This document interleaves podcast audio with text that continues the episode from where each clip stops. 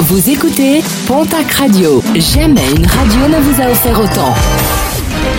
L'information locale à 9h, c'est sur Pontac Radio. Bonjour Jean-Marc Courage Sénac. Bienvenue à vous. Une interpellation mouvementée, celle d'un conducteur de scooter en début de semaine à Auch. Après un accident survenu rue de Lorraine, il avait pris la fuite. Un pilote finalement repéré et interpellé en Haute-Ville. Un individu plutôt énervé puisque deux policiers ont été blessés, dont une policière adjointe mordue au doigt. Il sera prochainement présenté devant la justice. 18 mois de prison ferme, verdict du tribunal d'Auch qui jugeait un homme dernièrement interpellé par les gendarmes dans le Gers.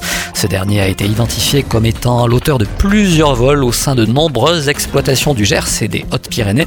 Un individu déjà connu de la justice et qui à sa sortie de prison aura pour interdiction de séjourner dans le département pendant trois ans.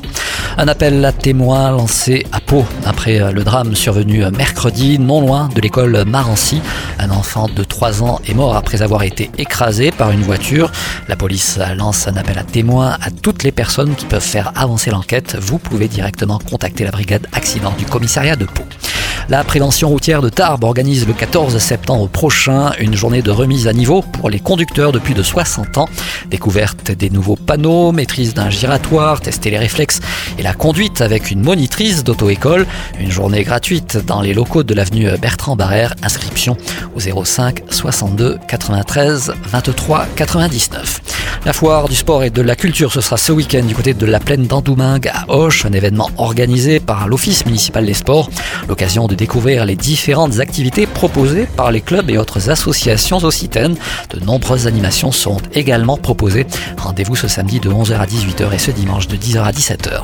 Et puis la deuxième édition du festival 65e Avenue, ce sera ce samedi à l'hôtel du Prado à Tarbes, un événement organisé par le Conseil départemental des Hautes-Pyrénées. De nombreuses animations sont prévues tout au long de la journée avec notamment des ateliers hip-hop, des ateliers graphes ainsi qu'une animation basket All-Star Game, spectacle parcours mais également le concert des Berry et le set de Rapki.